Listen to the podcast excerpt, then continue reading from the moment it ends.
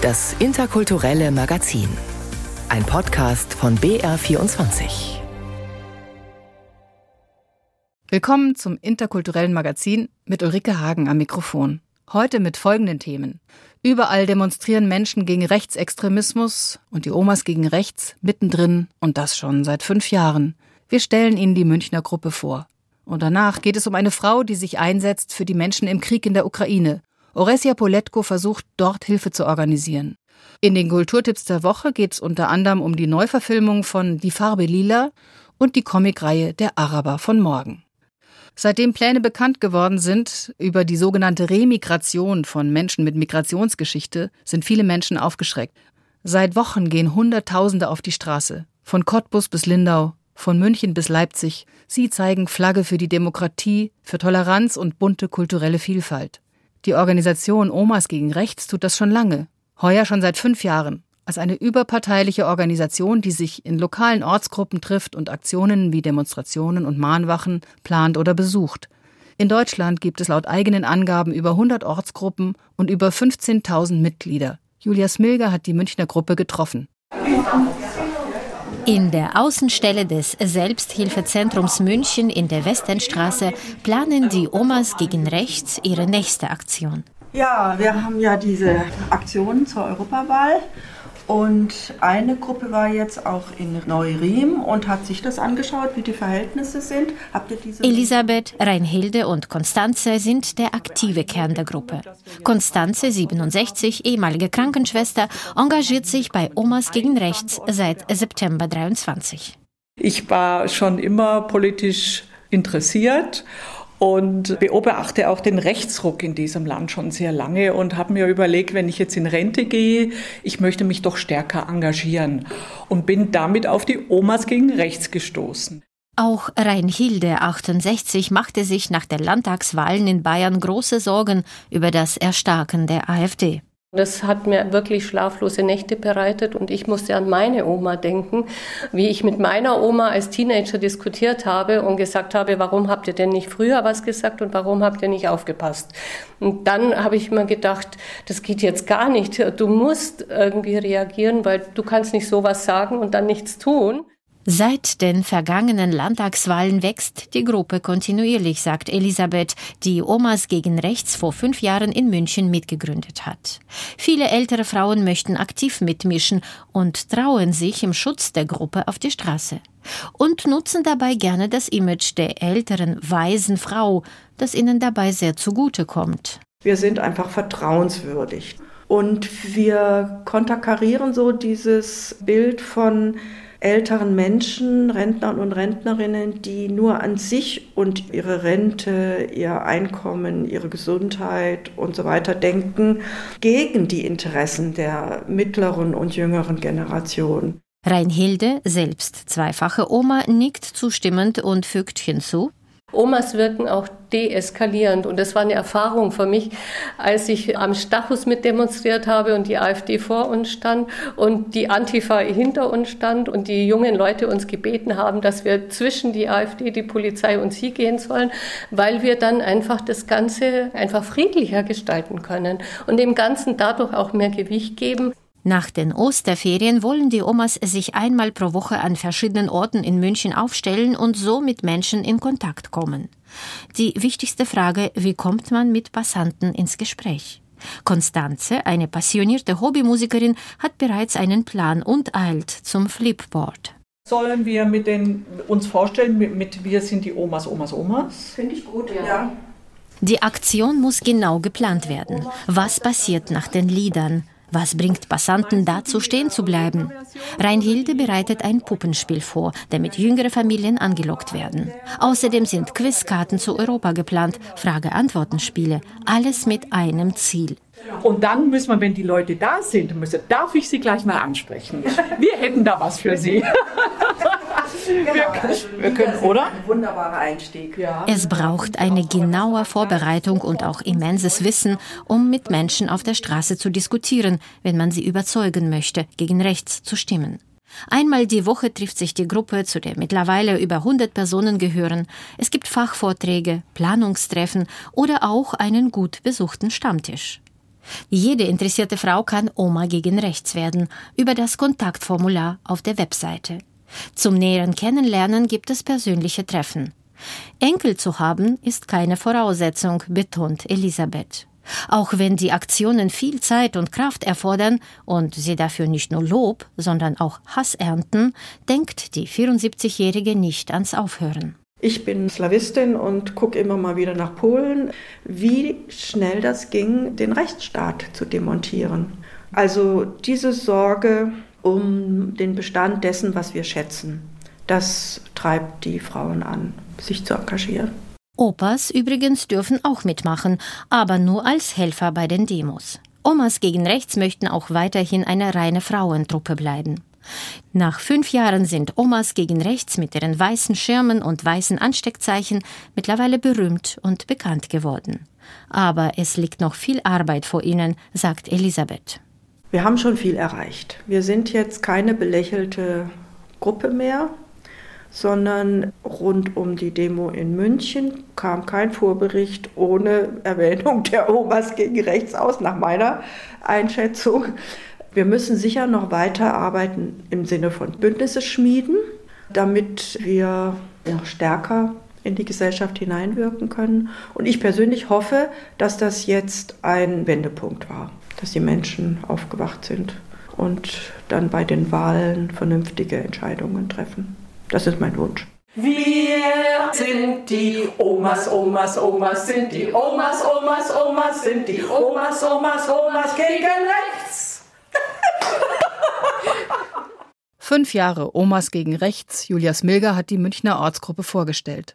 Auch die Wissenschaftler haben sich in dieser Woche gegen Rechtspopulismus positioniert, wie Merle Giebeler berichtet. Für Antisemitismus, menschenverachtende Parolen und Remigrationsfantasien ist in unserer Gesellschaft und in der Wissenschaft kein Platz.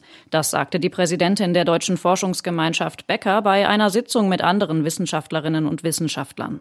Das Gremium sitzt eigentlich zusammen, um darüber zu beraten, welche Projekte der Spitzenforschung an deutschen Hochschulen mit Fördergeldern ausgestattet werden sollen, im Rahmen der sogenannten Exzellenzcluster. Wissenschaft sei seit jeher weltoffen, betonte Becker. Das zeige sich gerade jetzt wieder, denn in besagtem Gremium sitzen Expertinnen und Experten aus mehr als 20 Ländern und in bereits geförderten Projekten arbeiten viele ausländische Forscherinnen und Forscher. Sie alle bereicherten mit ihren Hintergründen und Erfahrungen auch unsere Gesellschaft, so Becker. Der Wissenschaft komme in der jetzigen krisenhaften Situation eine besondere Aufgabe zu, denn sie liefere Wissen, das auf Belegen und offenen Diskursen fußt, und das sei das wirkungsvollste Mittel gegen Fake News und Verschwörungstheorien. Die Deutsche Forschungsgemeinschaft mit Sitz in Bonn ist die größte Organisation in Deutschland zur Förderung und Verwaltung von Forschung. Für ihre Aufgaben erhält sie jährlich knapp 4 Milliarden Euro, den Großteil davon von Bund und Ländern. Die deutsche Forschungsgemeinschaft positioniert sich gegen Rechtspopulismus. Ein Bericht von Merle Giebeler. Im Februar jährt sich der Angriff Russlands auf die Ukraine zum zweiten Mal.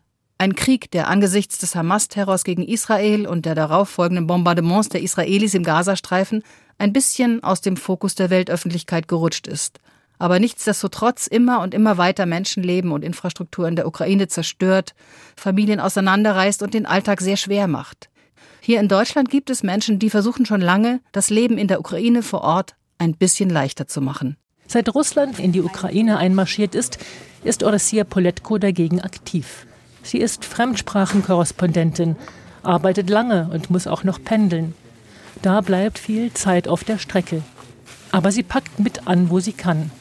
An vielen Samstagen war sie schon auf pro-ukrainischen Demonstrationen in der Münchner Innenstadt. Aktivisten sammeln bei der Gelegenheit regelmäßig Geld. Die kaufen auch jedes Mal dann ein, die schicken häufig Tarnnetze an bestimmte Militäreinheiten direkt, mit denen sie Kontakt haben. Die sagen zum Teil, wir brauchen das und das. Im Winter kaufen die jetzt auch häufig so zum Beispiel warme Einlagen für die Stiefel, Handschuhe, warme Unterwäsche. Es wird halt alles gebraucht. Powerbanks. Man spendet dafür jedes Mal, weil das wichtig ist. Und äh, ja, das ist halt irgendwie unsere schon, wozu wir uns verpflichtet fühlen, auch das zu tun. Dabei hat Orassia Poletko oft ein schlechtes Gewissen. Sie fasst den kleinen Anhänger, den sie an einer Kette um den Hals trägt, den ukrainischen Dreizack, ganz fest. Manchmal denke ich einfach, man müsste vielleicht noch mehr machen oder irgendwas, aber gut, man hat seine Arbeit, man hat das und das. Aber Gott sei Dank gibt es ja noch andere Menschen auch, die mehr tun. Noch mehr machen, mehr tun, das klingt wie ein Mantra. Oresier Poletkos Nachbar Michael Dobrjanski engagiert sich nicht erst seit dem Krieg, sondern seit Jahrzehnten. Seit kurz nach der Reaktorkatastrophe in Tschernobyl unterstützt er die Kinderonkologie in der Ukraine. Erst als junger Pfadfinder mit seiner Gruppe. Jetzt ist er Rentner und macht immer noch weiter. Wir haben ja angefangen, da war unser Anliegen in erster Linie die Kinder, die krebskranken Kinder in der Ukraine. Aber jetzt hat sich das alles ein bisschen verlagert, weil doch sehr viele Flüchtlingskinder und so weiter. Jetzt sind die krebskranken Kinder ein bisschen in den Hintergrund getreten, was mich mehr stört jetzt. Die Spenden werden immer weniger und da versuche ich doch ein bisschen entgegenzusteuern. Nicht nur die Hilfe für die kranken Kinder rückt in den Hintergrund. Auch mit dem Krieg selbst geschehe das in letzter Zeit, findet Odessia Poletko. Verzweifelt ringt sie die Hände. Der Krieg ist halt nicht vorbei. Er gerät ein bisschen in Vergessenheit. Ich meine, jeder weiß, wie schlimm die Dinge gerade stehen auf der Welt, sei es jetzt mit dem Krieg in Palästina. Ukraine ist ein bisschen in den Hintergrund geraten. Aber der Krieg geht halt weiter.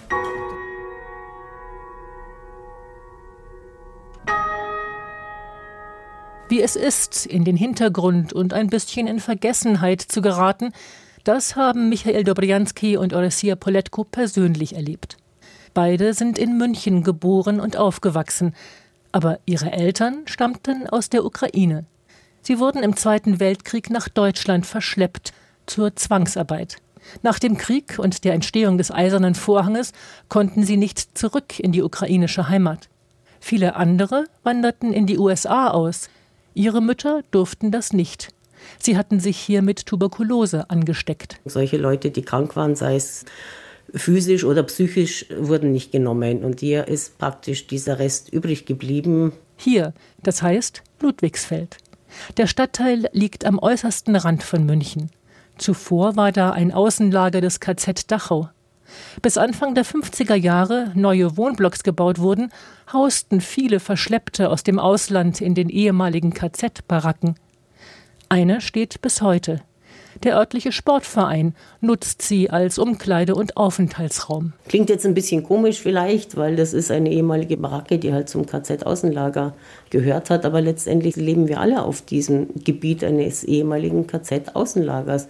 Und so komisch es vielleicht klingt, aus diesem wirklich eigentlich schlimmen Ort ist was wirklich Tolles geworden. Sie rühmt die gemeinsamen Feste und den Zusammenhalt unter den alten Ludwigsfeldern. Nachdem man keine Familien mehr hatte und nicht wusste, ob von den Familien überhaupt noch jemand lebt oder nicht, sind halt die Nachbarn zu den Ersatzfamilien geworden. In unserem Haus waren zum Beispiel mehrere ukrainische Familien das hat einem Halt und Geborgenheit gegeben, wobei wir halt nach außen zum Teil schon zeitlang einen schlechten Ruf hatten, von wegen lauter Ausländer und Kanaken oder sowas. Sowas hat man schon auch gehört. Tatsächlich hatte Odessia Poletko jahrzehntelang keinen deutschen Pass, sondern einen, der sie als staatenlos auswies. Wir waren für Deutsche nie Deutsche. Wir haben ja auch Pässe als heimatlose Ausländer gehabt. Ich meine, was soll man damit sein? Damit hat man überhaupt keine Identität. Das ist nichts Erstrebenswertes. Ukrainer zu sein war dagegen dann schon die bessere Variante.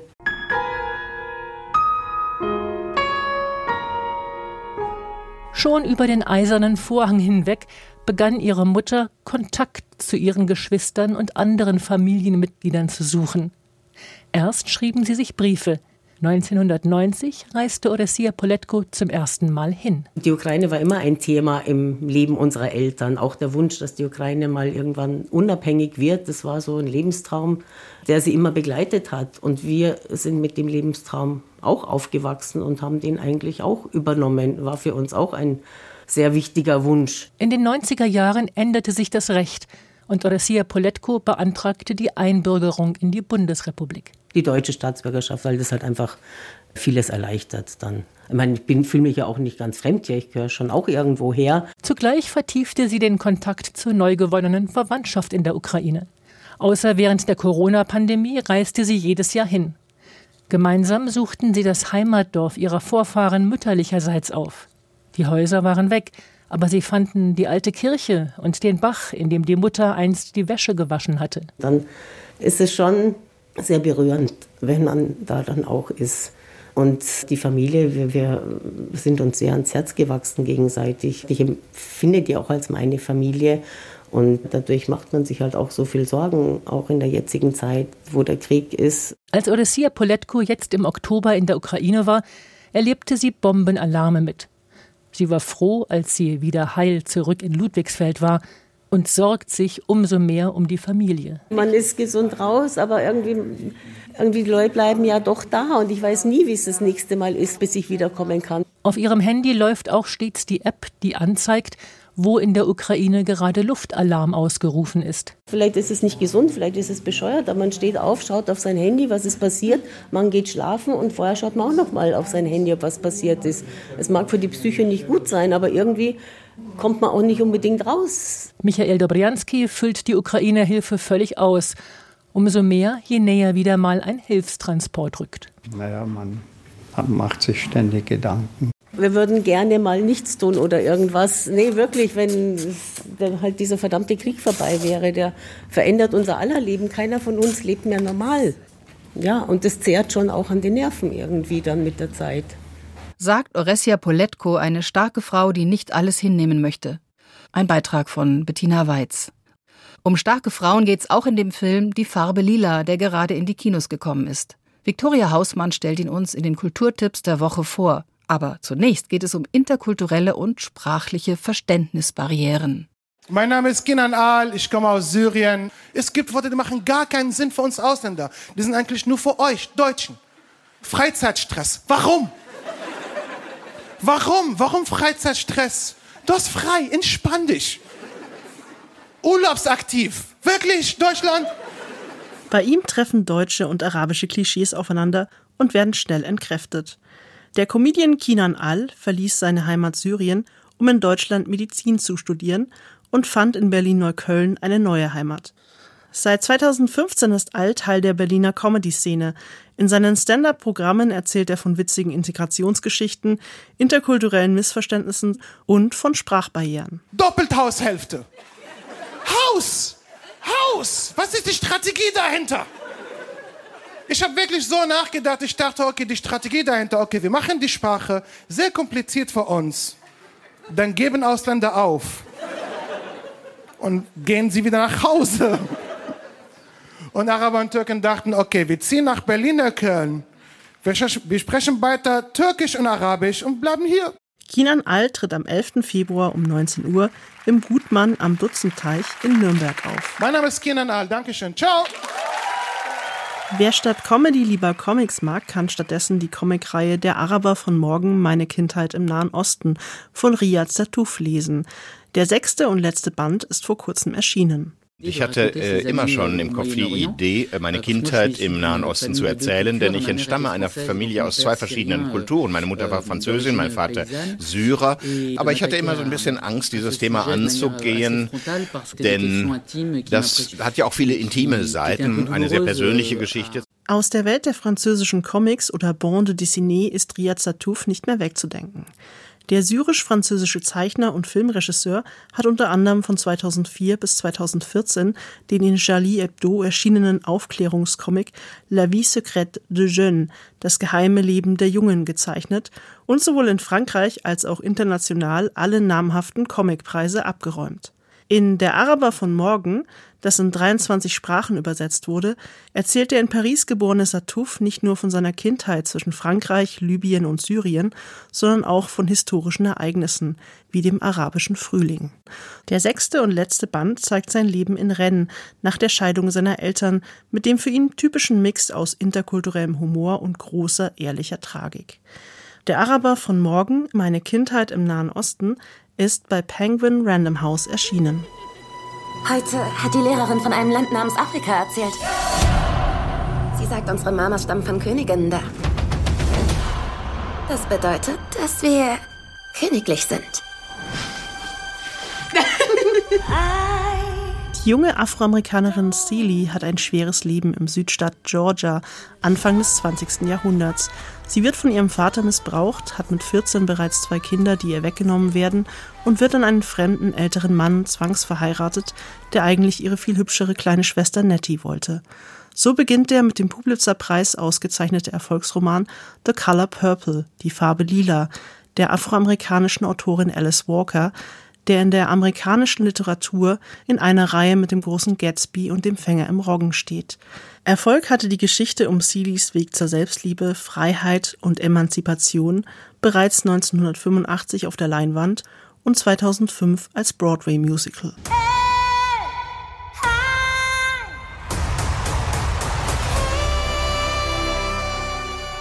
Nun wagt sich keine geringere als Medienmogulin und Talkshow-Legende Oprah Winfrey, deren Leben einige Parallelen mit Seelys hat, an eine Neuproduktion.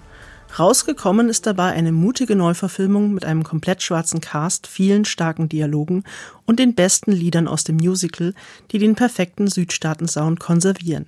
Der Film hat bereits zwei Golden Globes gewonnen und eine Oscar-Nominierung für die beste Nebendarstellerin erhalten. Für Danielle Brooks, die Seelys Stiefschwiegertochter Sophia spielt. Ich glaube, du willst Ärger machen. Ich komme hierher nur aus Respekt. Aber wenn ich keinen krieg, kriegst du sicher auch keinen. The Color Purple, die Farbe Lila von Regisseur Blitz Bazawul, produziert von Oprah Winfrey und Steven Spielberg, kommt am 8. Februar in die Kinos. Eisbären sind nur weiße Braunbären. Die sollen sich anpassen. Wüstenbären erzählen von Schnee auf den Wegen. Werde ich den Kindern so wie Großeltern. Radikal, laut und politisch. Das ist das laut eigenen Angaben blaublütige Umweltaktivistinnen-Duo Brexit Collade.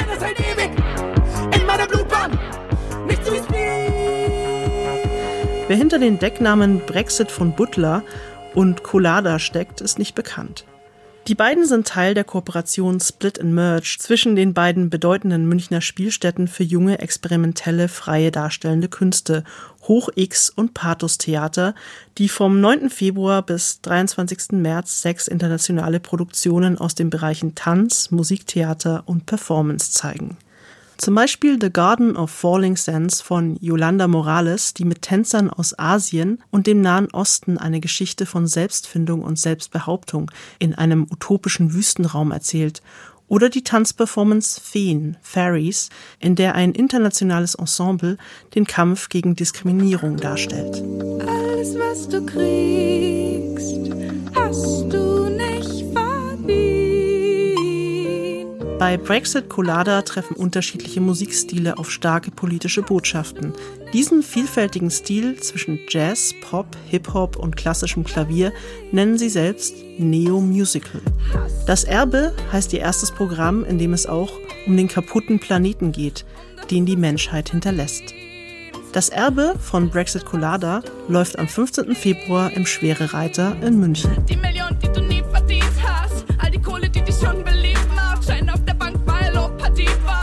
Das waren die Kulturtipps der Woche von Viktoria Hausmann. Und das war das interkulturelle Magazin. Herzlichen Dank fürs Zuhören, sagt Ulrike Hagen.